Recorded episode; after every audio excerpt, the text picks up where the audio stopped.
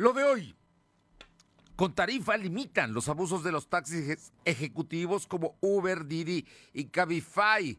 Entró en vigor hoy y concluye el 15 de enero esta nueva tarifa. Los municipios gobernados por Morena son de los más beneficiados con el cobro del derecho de alumbrado público. El Congreso local llevará a cabo consultas para aprobar a un diputado migrante. Y hoy, en Puebla Tecnológica, Fernando Thompson nos comparte aplicaciones para aprender nuevas habilidades en 2022. La temperatura ambiente en la zona metropolitana de la ciudad de Puebla es de 21 grados. Lo de hoy te conecta. Hay bloqueos en el puente internacional. Está pidiendo el apoyo de la policía. Noticias, salud, tecnología, entrevistas, debate, reportajes, tendencias, la mejor información. Lo de hoy, Lo de hoy radio con Fernando Alberto Crisanto. ¿Qué tal? ¿Cómo está? Qué gusto saludarle. Muy buenas tardes. Es el día de hoy, media semana, miércoles, miércoles 29 de diciembre de 2021. Estamos ya a, unas, a unos cuantos días de que entremos al ya inminente 2022 con frío en las mañanas y en las eh, tardes, noches empieza a bajar la temperatura. Se está sintiendo, se está sintiendo el invierno aquí en el estado de Puebla. Me da muchísimo gusto saludarle y bueno, entre otras cosas, déjeme que le cuente que el día de hoy el presidente de la Cámara de Diputados Federal, dio a conocer que retiraba la denuncia en contra de los consejeros electorales del INE. Y bueno, por su parte, hay distintos críticos que afirman que fue la presión social lo que frenó la denuncia contra los consejeros. En otras informaciones, bueno, pues el, el presidente, más bien, están urgiendo en Estados Unidos a vacunar a niños para evitar hospitalización. Y aquí en México López Gatel dice que no hay vacuna para los menores de 15 años, pero en Estados Unidos, déjeme comentarle que las autoridades de salud urgieron este miércoles vacunar contra el COVID-19 a los niños en momentos en que el país está viendo un mayor número de menores en los hospitales a medida que se extiende la variante Omicron.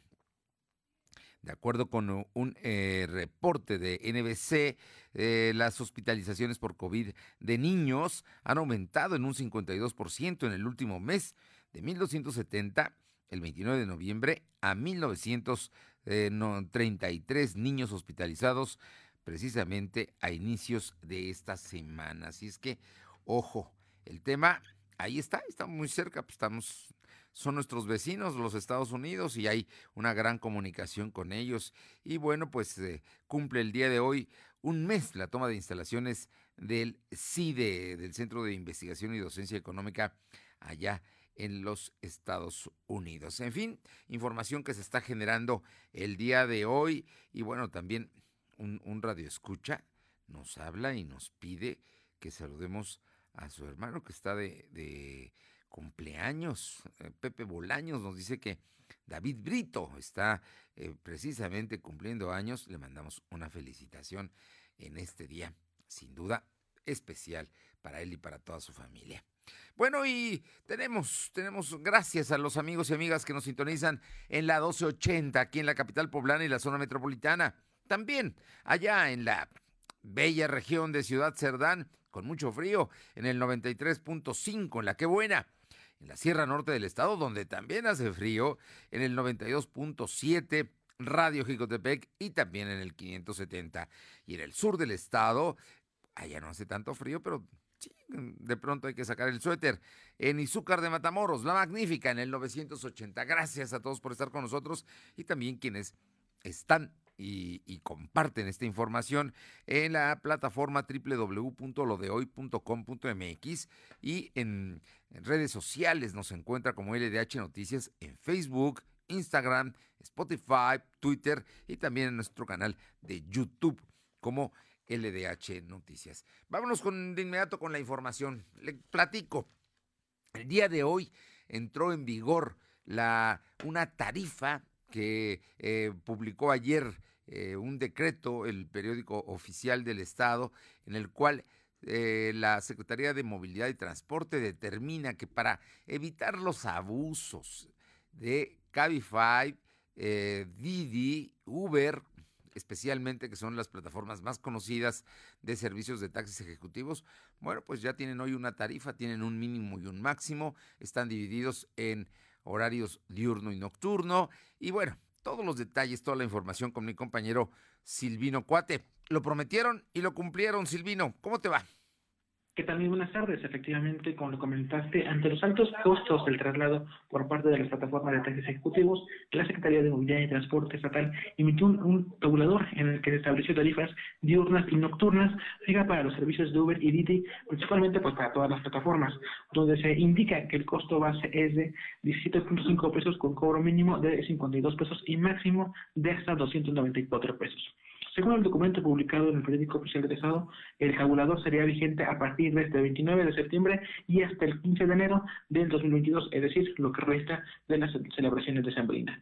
Se argumenta que a raíz de las autorizaciones de servicios ejecutivos proporcionados por las empresas de redes de transporte en el Estado, se ha, provocado una brecha de competencia respecto al servicio de transporte mercantil de personas en su modalidad de taxis de, de taxis de conveniencia. El documento también señala que actualmente las empresas operan en un contexto de marco desregulado, pues las tarifas son determinadas en función de la lógica del mercado. Por ello, en las tarifas diurnas serán de 17.50 pesos y aplicaría al momento de solicitar la unidad a abordar si es que se paga en efectivo. El cobro mínimo por viaje será de 52 pesos para trayectos de hasta 5 kilómetros en la zona metropolitana, mientras que el cobro máximo por viaje será de 87 pesos para trayectos hasta de 10 kilómetros, de 122 pesos para distancias de entre 11 y 13 kilómetros y de 157 pesos para servicios de entre 16 y 20 kilómetros, de 131 pesos para 25 kilómetros y de 226 pesos para trayectos mayores a 25 kilómetros. Para las tarifas nocturnas, los usuarios eh, pagarán como un cobro mínimo 68 pesos para trayectos de hasta 5 kilómetros de origen a destino, 113 pesos para distancias de hasta 10 kilómetros y 158 pesos si son entre 11 y 15 kilómetros el recorrido. En un servicio con distancia de entre 16 y 20 kilómetros, las personas tendrán que pagar como máximo 204 pesos para que un viajero de entre 21 y 25 kilómetros, el costo permitido sería de 249 pesos y se traslada en un tramo mayor a 25 kilómetros, será de 294 pesos, Fernando. Y también, pues en este contexto, hablamos con algunos taxistas de Uber y pues hablamos con Miguel Romero, que es el conductor de Uber, y nos comenta que pues eh, sí les favorecía la tarifa anterior recordemos que era muy elevada, sin embargo buscarán acatarse a estos nuevos lineamientos que se establecieron pues ante los abusos que están eh, difundiendo estas plataformas, Fernando. Bueno, a ver, entonces tenemos tarifas. Los servicios tienen que cumplirla, porque si no lo cumplen, seguramente habrá sanción por parte de, de, en este caso, la sanción viene de parte del gobierno del estado, que seguramente habló ya con las empresas para que las empresas sean las que fijen los precios, ¿no? Eh, que hasta ahora estaban determinados por la oferta y la demanda y por eso ellos tenían lo que llamaban una tarifa en los momentos de mayor demanda eh, que, que, aumentaban, ¿no? Y llegaba a ser hasta triple el costo de tu viaje normal. Ahora hay viajes determinados por kilómetros con una entrada, digamos el banderazo, el inicio, el arranque, un mínimo y luego a partir de 5, de 10, de 15, 20 y 25 kilómetros, ¿no? En, en, la zona metropolitana con un, con un máximo que pueden cobrar. No pueden cobrar más de 216 en la mm, tarifa diurna y 296 en la nocturna. ¿Estamos bien? Efectivamente, como lo comentas, y recordemos que incluso Uber nos ha comunicado y se justificó el hecho de que se hayan aumentado los precios, señalaba que esto es para motivar a los conductores a eficientar, a eficientar su trabajo, sin embargo, pues en redes sociales sí se vio, fue muy evidente el reclamo por parte de la ciudadanía, donde señalaban que las personas tardaban hasta más de 25 minutos esperando un conductor y el costo era muy elevado, y como lo señalabas, el toque máximo, que son de 25 kilómetros, pues tiene que ser de 294 pesos, y como base, pues al tomar el taxi pues sí te marca los 17.50 pesos, que con un monto mínimo de 52 pesos, que son los 5 kilómetros, Fernando. Pues ahí está ya.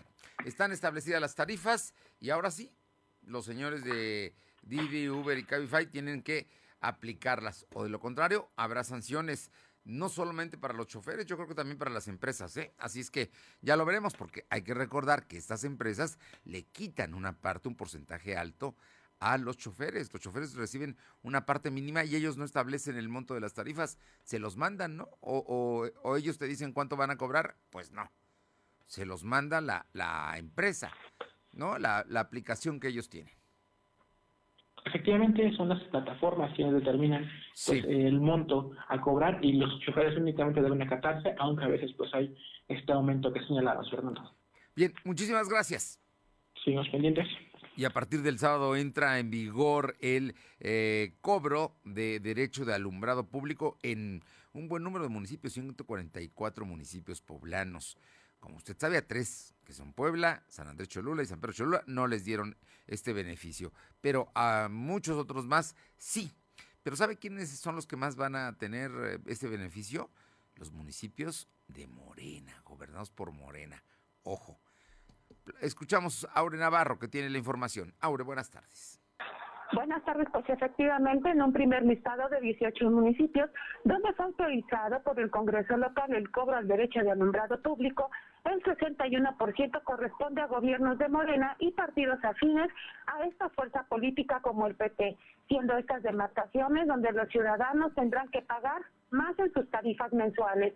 En el municipio de Coscatlán, que es gobernado por el PRI, los ciudadanos tendrán que pagar 349 pesos al mes, siendo la demarcación con la cifra más alta de todos hasta el momento. Mientras que en Acatlán, donde gobierna el PRD, los lugareños tendrán que pagar 116 pesos mensuales seguido de Tehuacán, gobernado por el PP con 90 pesos, Tecán y Herrera por Morena con 75 pesos. Y es que hasta el momento se siguen publicando más listados de leyes de ingresos, Fernando, en las que ya se incluyen a 45 demarcaciones. Y es que en uno de estos bloques, que está formado por una lista de 22 municipios, se especifica que los ciudadanos que pagarán menos al mes son aquellos que radican en Tetela de Ocampo, gobernado también por Morena, con 11 pesos mensuales, seguido de Huejotzingo por el con 21 pesos y Chignahuapan por el PRI con 29 pesos mensuales, entre otros.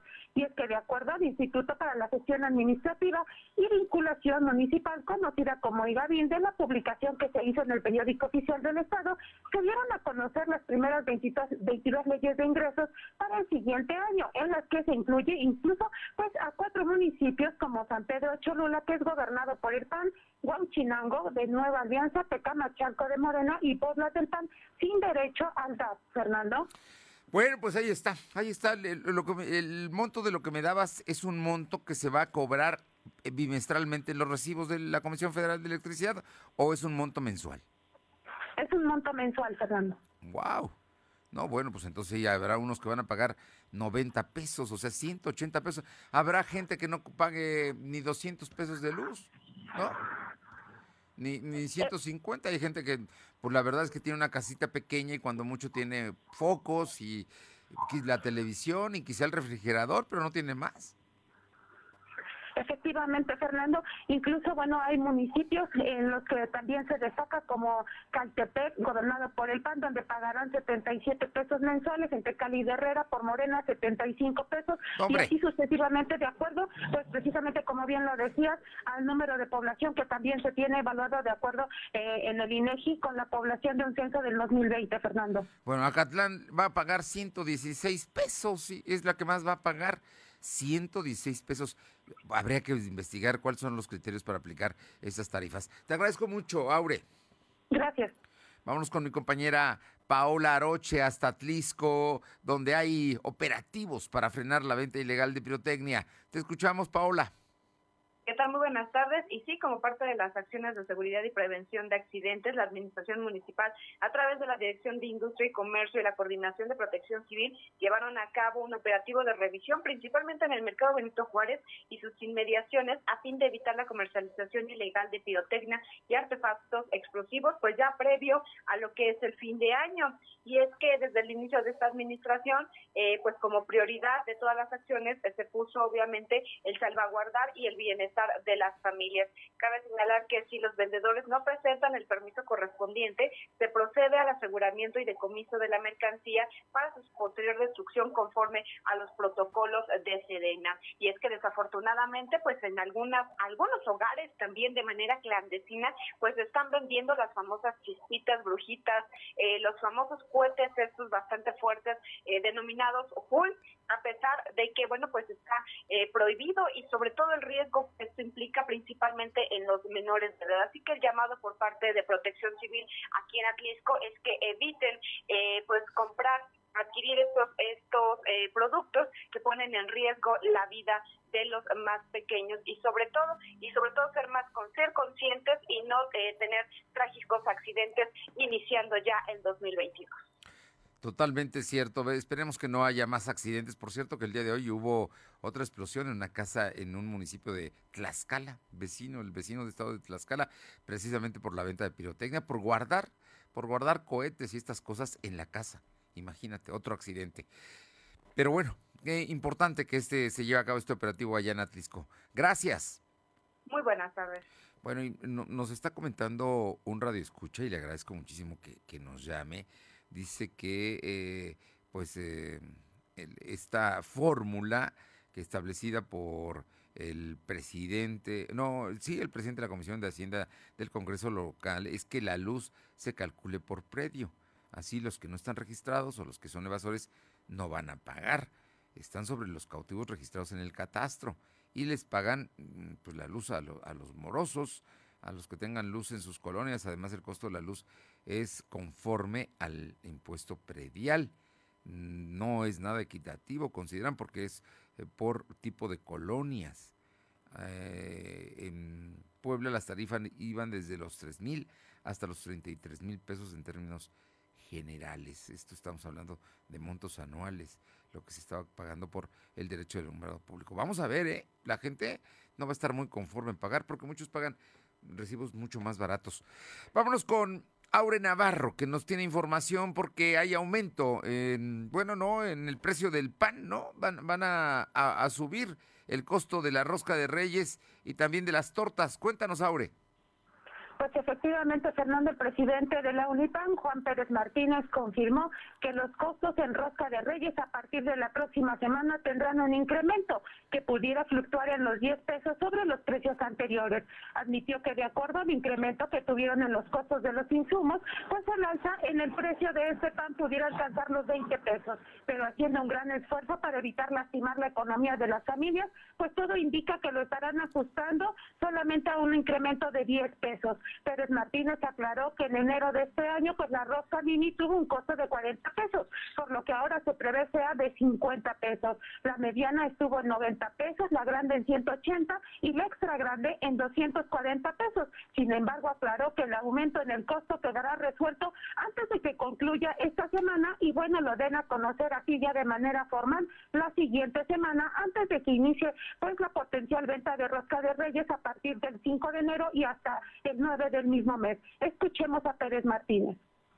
Por favor. Pues le digo ahorita, este, dependiendo ahorita cómo estén, cómo hayan quedado los precios hasta hasta el día de que será el jueves o viernes y ya sobre eso evaluar, pero más o menos eh, va a tener un incremento de, de 10 pesos, por ejemplo, en, la mini, ¿no? Estamos hablando estuvo dando en 40 pesos, eh, pasaría a 50, 50 pesos la mía. Y bueno, comentar también, Fernando, que como parte de estos ajustes adelantó que de igual forma, pues el precio de la torta igual tendrá un incremento, el cual pudiera estar evaluando entre un peso y 50 centavos. Sin embargo, pues manifestó que esto se da debido al incremento en los insumos que han tenido de acuerdo al último mes y por ello es que se hace el ajuste ya el primero, pues en la rosca de Reyes y bueno, seguido de la torta que tendrá que subir entre un peso o 50 centavos también a partir de enero, Fernando.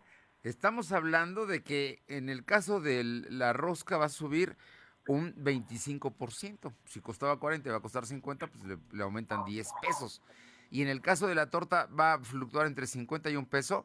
En algunos casos va a ser casi el doble, ¿no? Está normalmente. O está, ¿Cuánto cuesta la torta? ¿Dos pesos en este momento? Así es, Fernando, por ello se puede que subir el 50 de ajuste entre un peso o 50 centavos. No, pues le quieren subir casi el 50%. Mira, la inflación, ¿eh? Para que nos digan que no, no hay y que no pasa nada. Sí pasa, porque además son alimentos sin duda que en Puebla son básicos. Gracias. Gracias. Son las 2 de la tarde con 19 minutos, 2.19. Lo de hoy es estar bien informado. No te desconectes. En breve regresamos. Regresamos. Antes solo tenías una cocina, luego le sumaste una cafetera y ahora con el dinero electrónico que ganaste con Coppel Max te compraste la mejor tostadora del mercado. Para ti que siempre quieres Max, tenemos Coppel Max. Si tienes crédito Coppel, todas tus compras y abonos puntuales consecutivos suman dinero electrónico para futuras compras. Conoce más en coppel.com. Coppel Max, programa de recompensas. Las sentencias del Tribunal Electoral han obligado a los partidos políticos a incluir en sus candidaturas a representantes de las comunidades indígenas, LGBTIQ y afromexicana. También a que los mexicanos migrantes residentes en el extranjero y las personas con discapacidad tengan representación política en la Cámara de Diputados. Un tribunal de derechos a favor de los grupos históricamente discriminados. Tribunal Electoral del Poder Judicial de la Federación. Cumplimos 25 años cumpliendo. ¿Mejores herramientas para tu negocio? ¡Bah!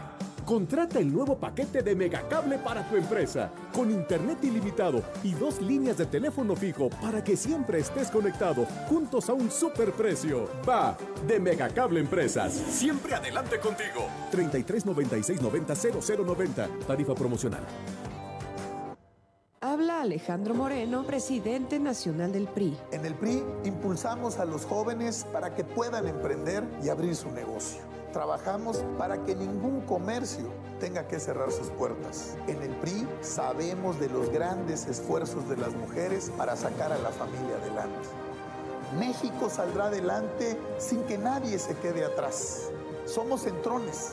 En el PRI, la familia antes que todo. PRI. Lo de hoy es estar bien informado. Estamos de vuelta con Fernando Alberto Crisanto. La tecnología es lo de hoy. Mantente conectado.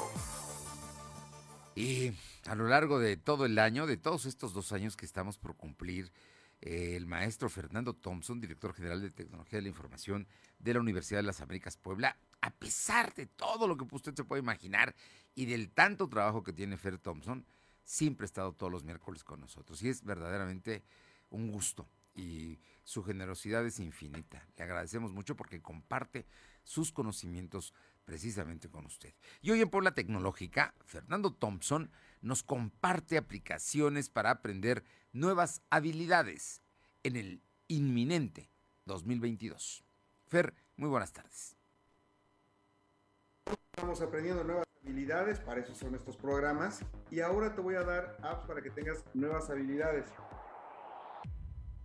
Tú sabes que la tecnología tiene un sinfín de herramientas y conocimientos que te pueden ayudar a mejorar tu vida. Entonces, en este año que inicia, es muy importante, creo yo, que te pongas como objetivo aprender una nueva habilidad, actualizarte, porque esto seguramente te va a ayudar en tu desarrollo personal, profesional o empresarial. Entonces ahí te va el consejo, ¿no? Primer o Primer es una dirigida a personas que quieren adquirir habilidades de negocios, independientemente de su posición laboral, o si ya tienen un negocio o no.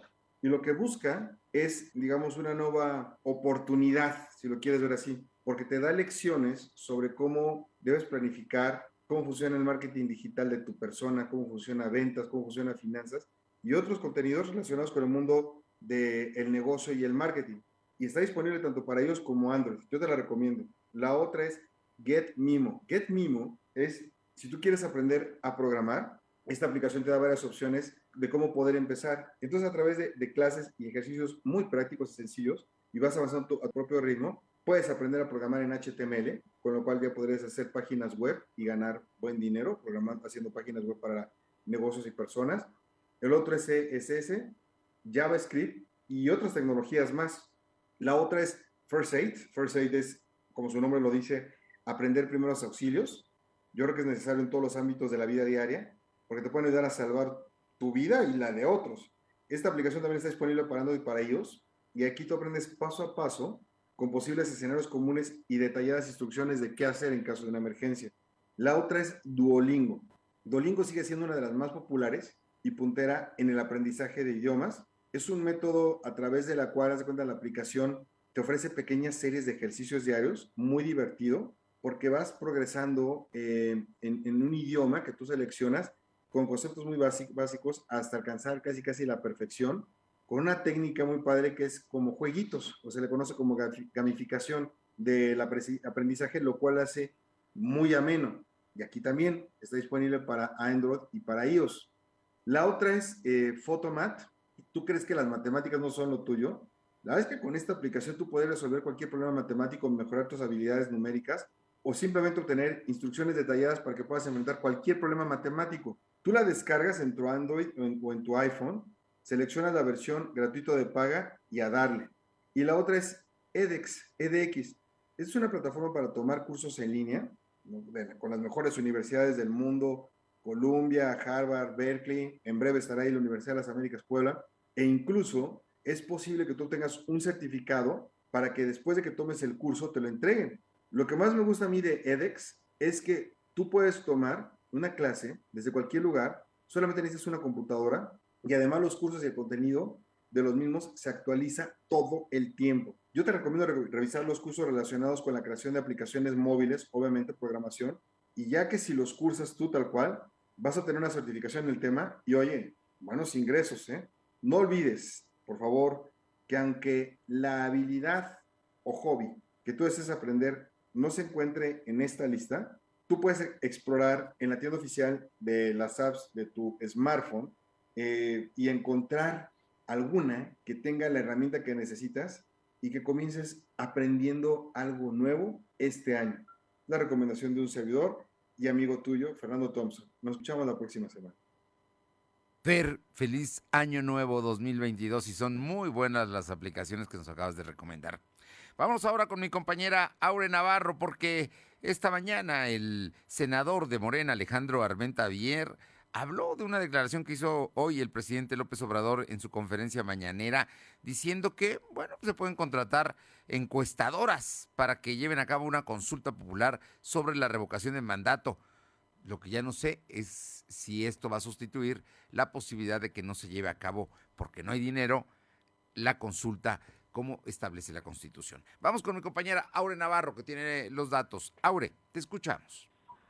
Gracias. Comentarles que el senador por Morena, Alejandro Armentamier, calificó de acertada la intención del presidente de México, Andrés Manuel López Obrador, de contratar entre 5 y 10 encuestadoras para que hagan la consulta popular de revocación de mandato. En caso de que el INE, por temas jurídicos, pues no realice este ejercicio en abril del 2022 como se tiene proyectado bueno, como otra opción más, respaldado la realización de esta consulta organizada con los ciudadanos a través de una colecta. Incluso admitió el senador que este ejercicio se pudiera tener el respaldo de partidos como Morena para destinar parte de las prerrogativas al pago de encuestadoras de prestigio nacional para poder realizarlo, como anunció este día en la mañanera el presidente de México, Andrés Manuel López Obrador. Escuchemos al senador por Morena yo creo que hay opciones, como él mismo lo comenta hoy, eh, se puede hacer una colecta, se puede eh, llevar a cabo una consulta ciudadana y en caso de que el INE objete porque tiene que gastar mucho dinero en su representación, en los altos sueldos a los consejeros y a la burocracia electoral, bueno, pues se pueden hacer encuestas, habló el presidente de cinco encuestadoras de prestigio nacional Y bueno, es que es importante mencionar, Fernando, que durante la mañanera de este día, López Obrador, como bien lo decías, confirmó que tiene un segundo y tercer plan para que la consulta popular de revocación de mandato pues se haga porque se haga y conocer si las familias quieren que continúe como presidente de México o no. Y es que López Obrador confirmó que la primera opción que contempla es hacer precisamente una consulta organizada por la misma ciudadanía, ya que la intención es no dejar pasar la realización de ese mandato constitucional. Y para pues estarían buscando a encuestadoras pues oficiales como es Parametría, Áreas Consultores, Buen Día Martínez y Víctor y Fernando. Bueno, no son oficiales, son encuestadoras serias, digamos, ¿no? Pero los, las mencionó López Obrador como las posibles a contratar, Parametría, Áreas Consultores, Buen Día y Márquez y Consulta Mitowski. Algunas, pero puede haber otras y otras más en caso de que no haya una elección podría ser a través de una encuesta. Eh, lo que la Constitución establece como la revocación de mandato, la consulta. Gracias. Gracias. Vámonos con mi compañero Silvino Cuate, que tiene información de el secretario de Desarrollo Económico del municipio, Alejandro Cañedo Priesca. ¿Qué declaró hoy Cañedo? Parece que nuevamente hay noche de museos.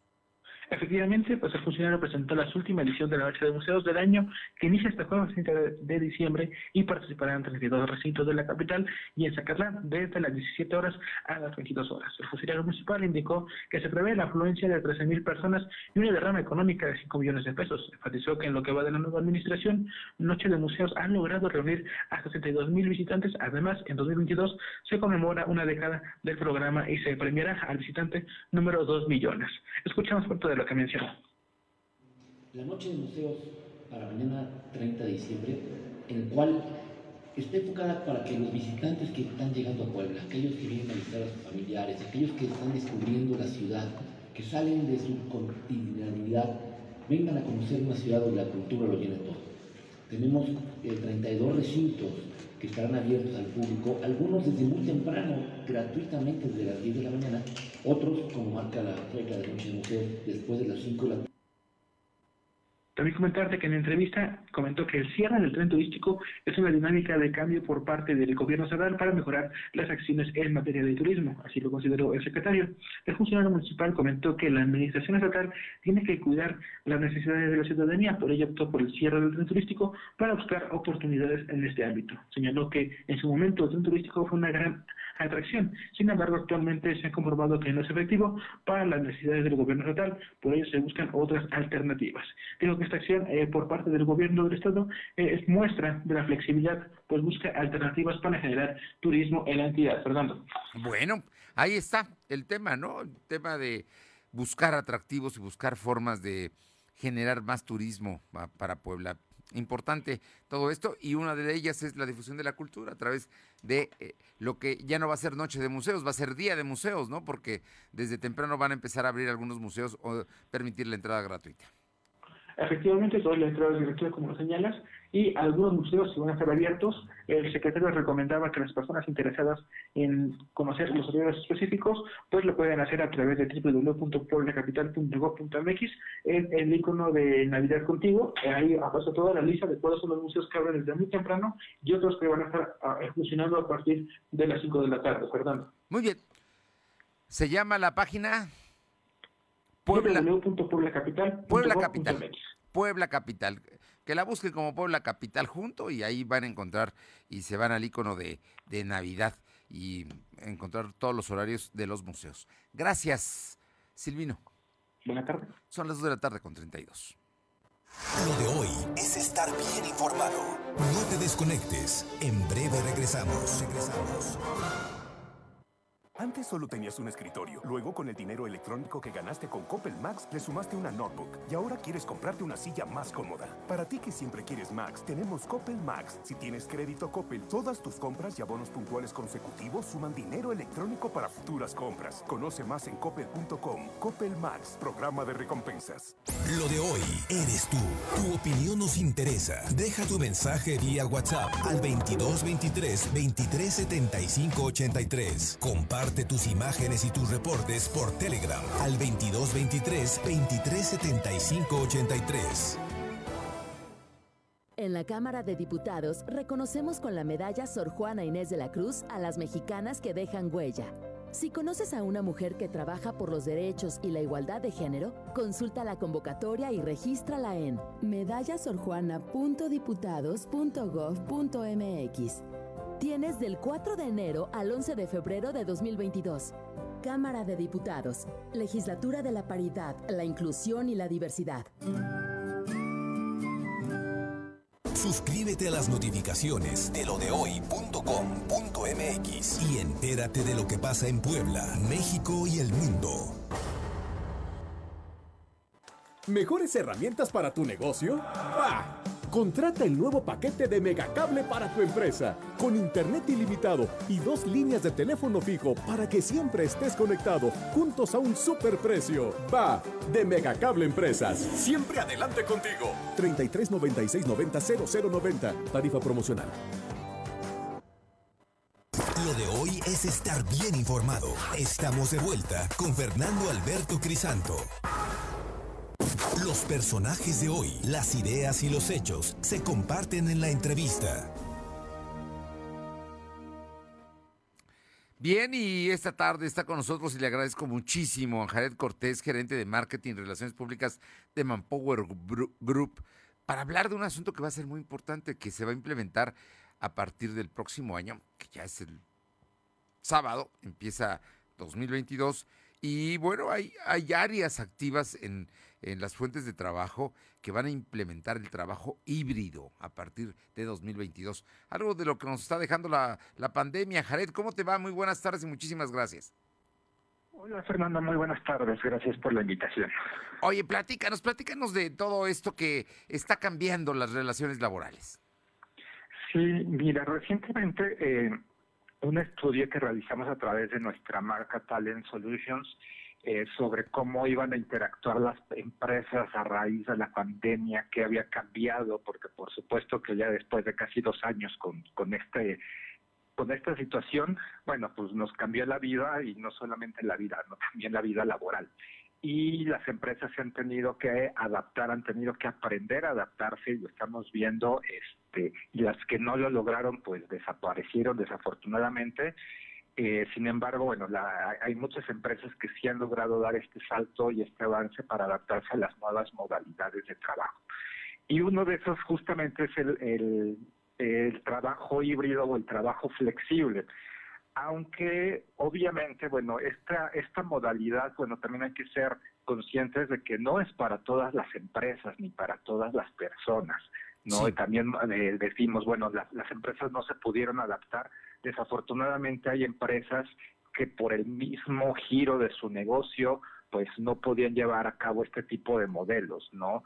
Pero tuvieron que reinventarse, cambiar totalmente de giro para poder sobrevivir.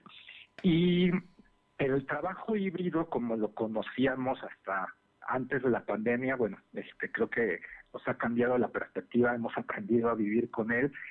Y primero hay que definir qué es trabajo remoto, trabajo, este trabajo flexible, trabajo híbrido, ¿no? Se, se entiende por varias cosas. Puede ser desde diferentes horarios de trabajo, eh, desaparecer los horarios de 9 a 6 de la tarde que estamos, que estábamos muy acostumbrados, desde lugares de trabajo no necesitamos ir a una oficina físicamente para poder trabajar, podemos ahora ya trabajar desde diferentes lados, desde diferentes este, eh, lugares, incluso días de trabajo también, ¿no? Este, eso es trabajo flexible.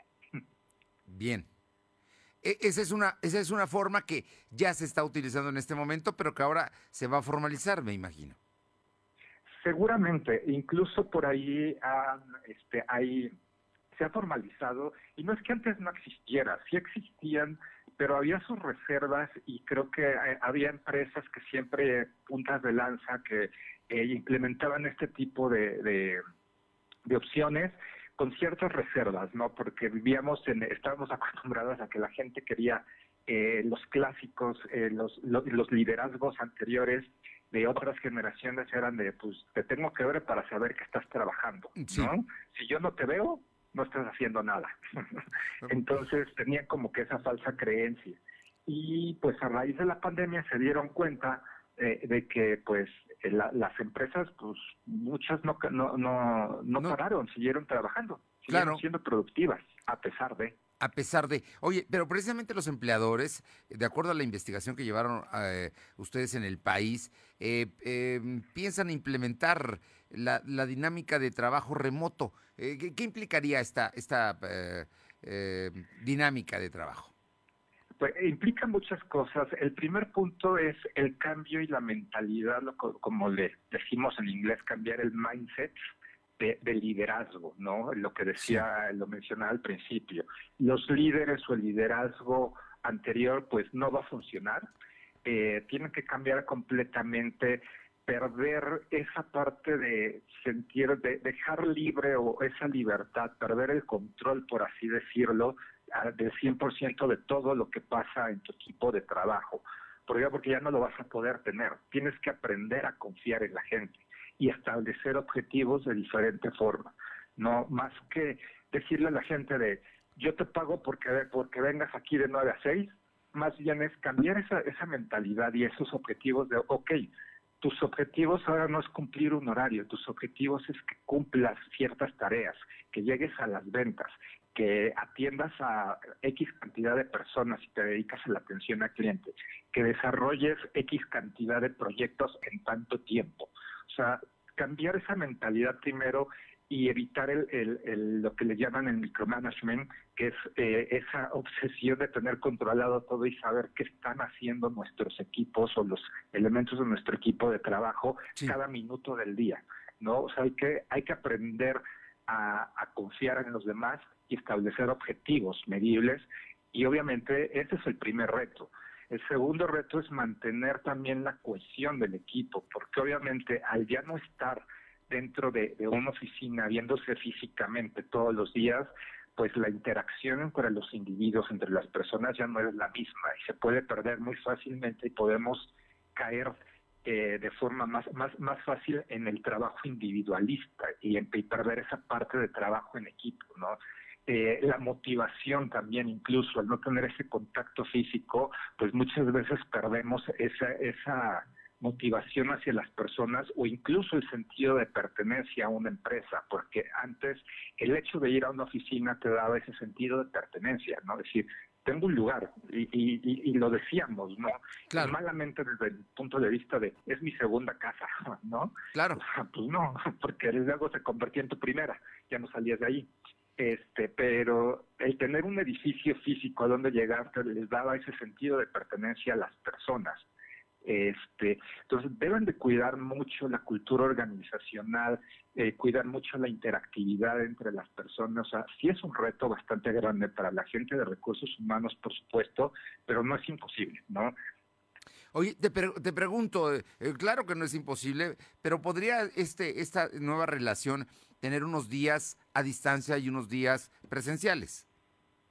De claro, incluso es lo que se está, lo que plantea prácticamente ahora esta, eh, este, este estudio y prácticamente no es tanto porque no se pueda, ¿no? Bueno, dependiendo del giro de la empresa, las áreas, por supuesto, ahorita entramos si quieres más a detalle en esa parte, que, no, que decía no es para todos, pero ya vimos que sí, ¿no? Y las empresas sobrevivieron, las que sobrevivieron en estos dos años, pues trabajando remotamente.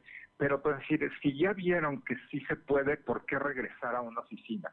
Por todo esto que hay detrás también de lo que te mencionaba, ¿no? De la parte de las personas necesitan ese contacto físico, ¿no? Hay personas que incluso por salud mental este dicen yo necesito ir a la oficina aunque sea dos veces a la semana ¿por qué?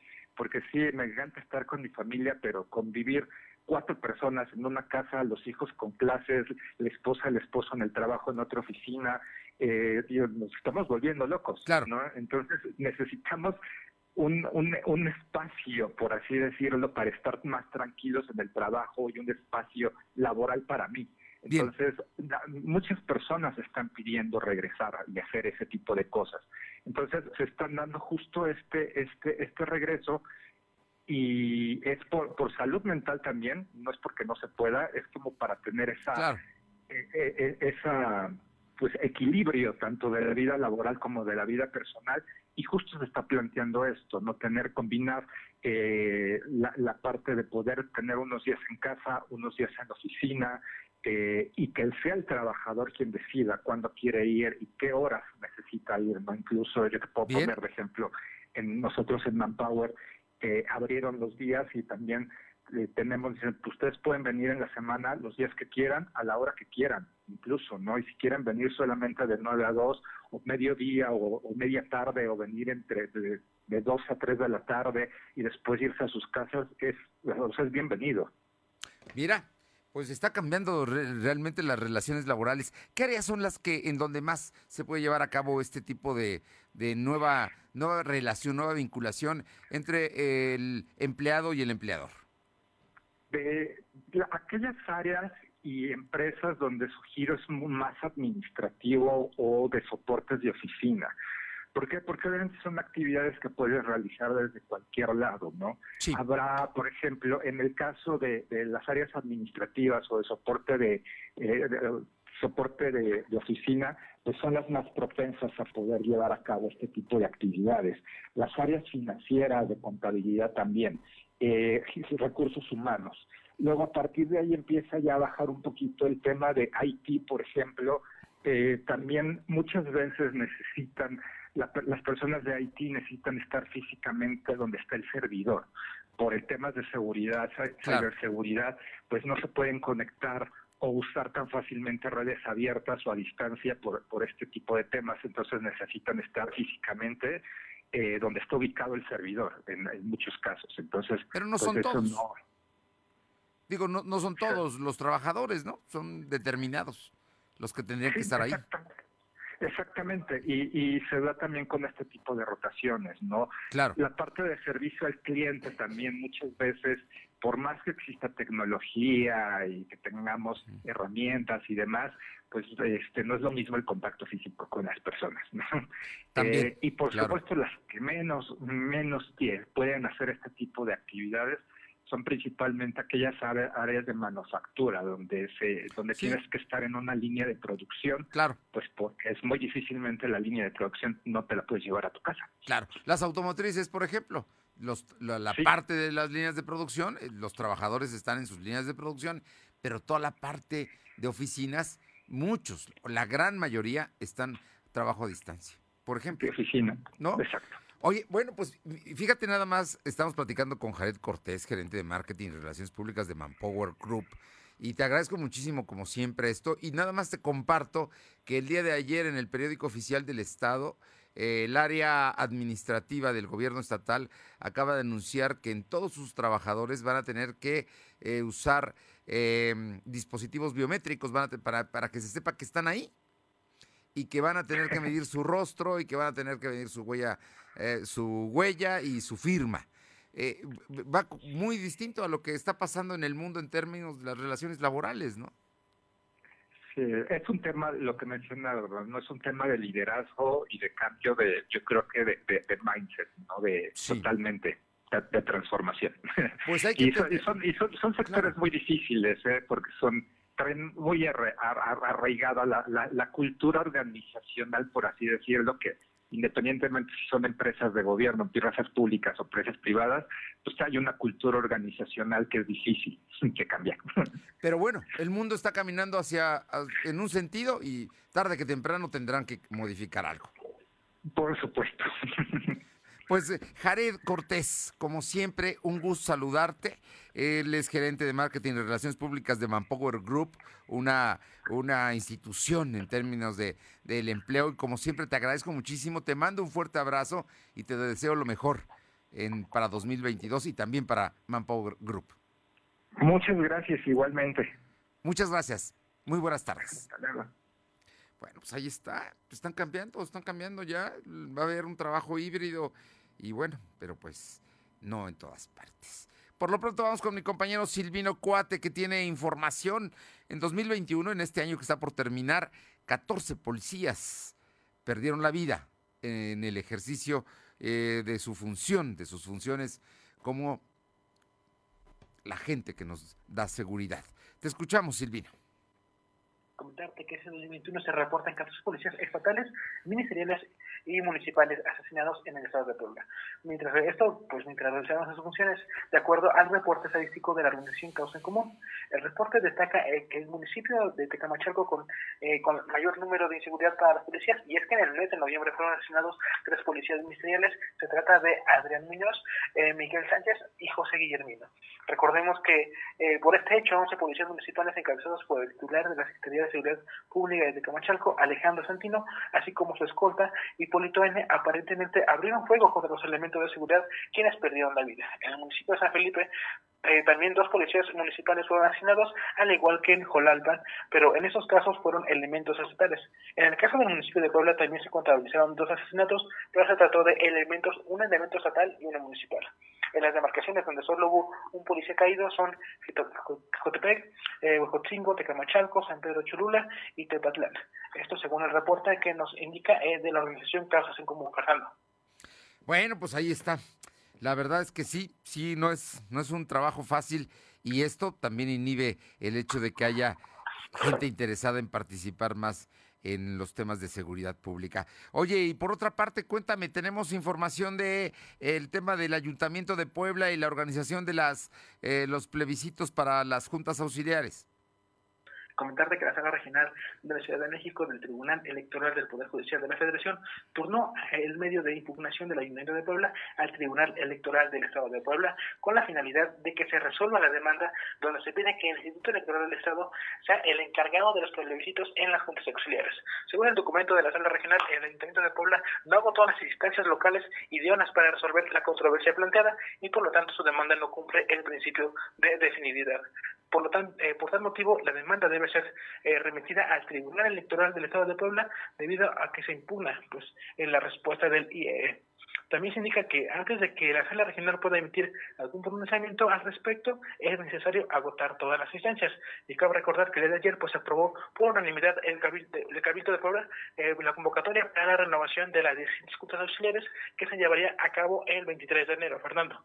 El próximo 23 de enero se llevará a cabo, o sea que pronto tienen que resolver el Tribunal Electoral del Estado. Te agradezco mucho, Silvino.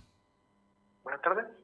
Muy buenas tardes. Le comento que se da a conocer que ya salió del hospital Silvia Pinal y fue trasladada a su casa. Recuerda usted que tuvo COVID y que tenía un problema de presión, por lo que originalmente entró. Luego le dieron positivo a COVID, pero ya, ya salió del hospital la actriz Silvia Pinal. Ahora Navarro, cuéntanos qué dice el, líder del Congreso del Estado sobre, pues yo creo que va a ser inminente el hecho de que haya, un diputado, por lo menos uno, un diputado migrante. Efectivamente, el líder del Congreso local, Sergio Salomón Céspedes Peregrino, confirmó que habrá mesas de análisis que permitan dar paso a la propuesta de integrar a la ley la figura de diputado migrante, que de aprobarse pues estaría participando en la primera elección del 2024. Puntualizó que la 61 legislatura tiene un compromiso con la población migrante que radica en la Unión Americana para poder evaluar cómo se haría legal esta figura, que tiene como objetivo permitir que los poblanos que viven en el extranjero puedan postularse. Dijo que estas mesas de análisis llevarán a transparentar el ejercicio para lograr la aprobación, sobre todo porque en un escenario adelantado no se vislumbra ningún problema para que en la siguiente legislatura, bueno, se continúe con un, eh, bueno, se logre tener aquí la aprobación para un diputado poblano que represente a las personas migrantes, Fernando. Bueno, pues ahí está. Yo creo que va a haber consulta, pero seguramente se va a aprobar. Oye, rápidamente dime, el Seguro Social hoy habló del tema de cómo aumenta el consumo de alcohol en este periodo de fin de año.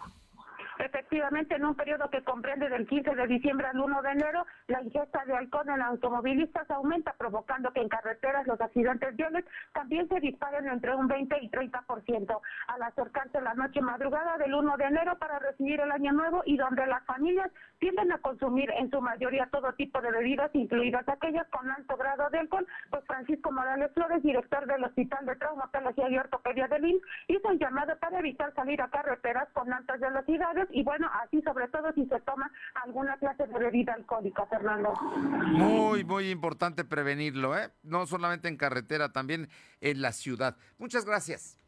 Gracias. Son las 2 de la tarde con 52. Lo de hoy es estar bien informado.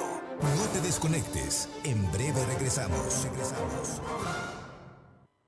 Antes solo tenías un televisor. Luego, gracias al dinero electrónico que ganaste con Coppel Max, le sumaste la consola y ahora deseas tener el último videojuego. Para ti que siempre quieres Max, tenemos Coppel Max. Si tienes crédito Coppel, todas tus compras y abonos puntuales consecutivos suman dinero electrónico para futuras compras. Conoce más en coppel.com. Coppel Max, programa de recompensas. Lo de hoy es para ti. Conéctate a www.lodehoy.com.mx y suscríbete para recibir la mejor información en tu email.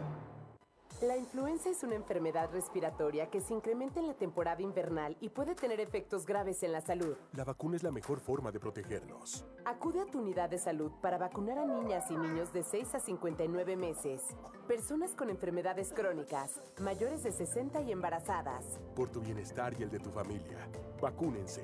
Secretaría de Salud. Gobierno de México. Este programa es público, ajeno a cualquier partido político. Queda prohibido su uso para fines distintos a los establecidos en el programa.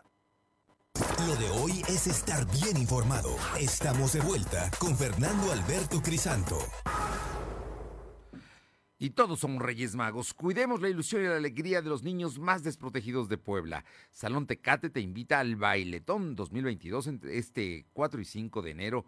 Acude, dona un juguete y ponte a bailar con Diablos Locos, Campeche Show, Los Teles, Carro Show, eh, Claudio Morán, Banda Zaragoza, Nativo Show y más de 20 agrupaciones. El 6 de enero se llevará a cabo feria, show de payasos y la entrega de los juguetes que tú vas a donar. Vamos con Carolina Galindo a Santa María Moyotzingo. Caro, te escuchamos. Fernando, pues comentarte que la violencia en esta comunidad no cesa. Hoy varios hombres se liaron a golpes y derivó en que uno de ellos recibieron al menos dos disparos de armas de fuego y otro más fuera lesionado por la cacha de una pistola. A pesar de que la policía municipal arribó al sitio, ya no logró ubicar a los presuntos responsables de esta riña y los heridos fueron trasladados al Hospital Integral de Texmelucan. La violencia, Caro, la violencia. Gracias. Gracias. Vamos con mi compañera Luz María Sayas a Ciudad Cerdán. Luz María, buenas tardes. Hola, ¿qué tal, Fernando? Muy buenas tardes para ti, nuestros amigos de lo de hoy. Bueno, a unos cuantos días de celebrar la cena del Año Nuevo, muchas personas ya comienzan a prepararse para recibir el Año Nuevo 2022, pero existen ciertas costumbres y rituales que las personas aseguran que son en realidad verídicas para tener un año nuevo positivo en todos los aspectos. Por ejemplo, el comer las 12 uvas, cada una representa un mes distinto. También se dice que si una sabe muy amarga, es porque será un mes muy difícil. Al recibir el año nuevo con dinero en el monedero o cartera es de buen augurio. En un sondeo que nosotros realizamos en el municipio, los ciudadanos nos comentan al respecto qué tipo de ritual y entre ellos es obviamente vestir las prendas de rojo, de amarillo. Estos son los colores que más se usan y más compran en ropa interior las mujeres y caballeros aquí en Cerdán. Pero también existe la otra parte en donde no se acostumbra en el lugar llevar a cabo por tradición estas actividades y lo único que ellos hacen es hacer una oración, creer en el Ser Supremo y con eso solo les basta. Su fe tan grande que no piensan hacer otro tipo de ritual. Y usted, pues hay que preguntarle a nuestros radioescuchas de qué manera despiden el año viejo y reciben el año nuevo, con ropa amarilla y roja o simplemente con una o con una oración, Fernando. Bien, pues ahí ya cada quien es quien decide cómo recibe, cómo despide el año viejo y cómo recibe el nuevo. Gracias. Buenas tardes. Vámonos con Janet Bonilla, libres. Ahí siguen las celebraciones por las fiestas navideñas. Te escuchamos, Janet. ¿Cómo estás, Fernando? Muy buenas tardes. Un gusto saludarte y a ti y a todo el auditorio. Comentarles que desde el pasado lunes 27 de diciembre se lleva a cabo en Libres el intercambio navideño de baloncesto.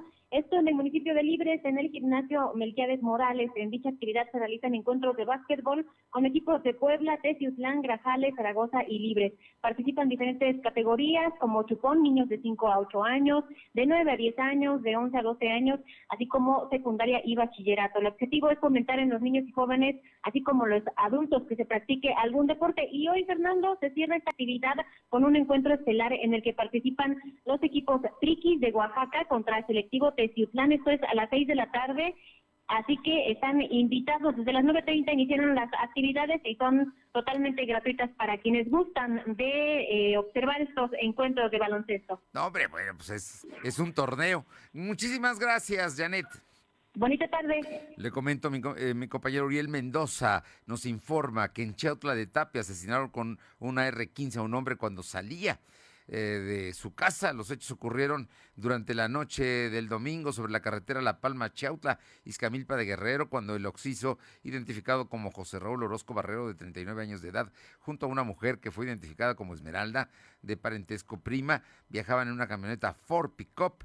Eh, justo a la altura del rancho Caján. Otra camioneta con sujetos desconocidos a bordo le cerró el paso para empezar a disparar en su contra con rifles de asalto no dejándoles más opción que detener el automóvil al lado del camino mientras la lluvia de balas caía sobre ellos. Terrible, terrible homicidio este. Y luego le platico que están aumentando más de cuatro mil casos en 24 horas de contagios en México. Los estados que tienen más contagios son Baja California Sur, la Ciudad de México, Baja California, Quintana Roo, Aguascalientes, Chihuahua, Coahuila, Guanajuato, San Luis Potosí y Sonora. Es lo que se da a conocer hace unos minutos por parte de la Secretaría de Salud.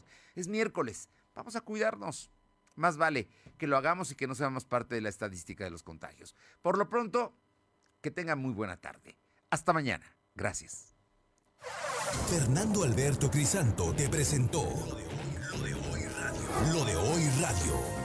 Te esperamos de lunes a viernes, de 2 a 3 de la tarde por esta frecuencia, en la cobertura más amplia a nivel estatal. Y síguenos en internet www.lodehoy.com.mx y en nuestras redes sociales como arroba LDH Noticias. Lo de hoy